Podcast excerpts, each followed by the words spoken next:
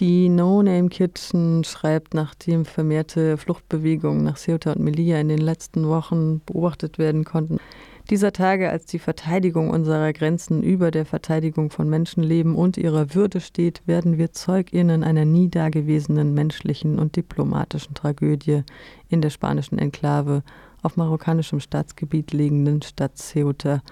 Seit Montag, den 17. Mai 2021, beobachten wir eine humanitäre Krise, die aus einer diplomatischen Situation des politischen Drucks resultiert, bei der Menschen auf der Flucht vom Königreich Marokko instrumentalisiert werden.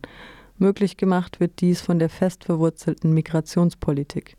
Marokkanische Behörden sind tief enttäuscht und haben daher zur Migration auf dem Land und dem Seeweg aufgerufen.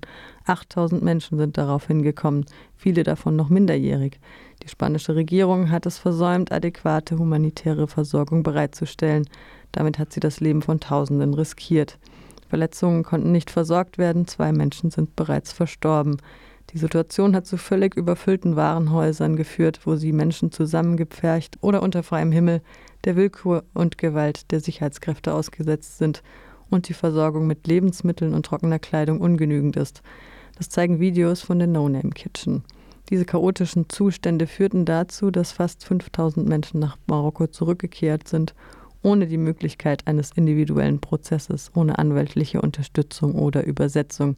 Viele derjenigen, die nun zurückgekehrt sind, haben den Wunsch geäußert, Asyl zu beantragen oder haben bereits ein laufendes Asylverfahren. Sie sind keine marokkanische Staatsbürgerinnen und damit in Marokko Diskriminierung und Verfolgung ausgesetzt. Daher fordern wir diese Politik, die Menschen auf der Flucht als ein Falschobjekt benutzt, muss sich ändern. 30 Millionen Euro für die Schließung und Aufrechterhaltung der Grenzen können für ein würdevolles Willkommen der Migrantinnen und eine Garantie, ihnen ihre Menschenrechte zuzugestehen, wesentlich sinnvoller genutzt werden.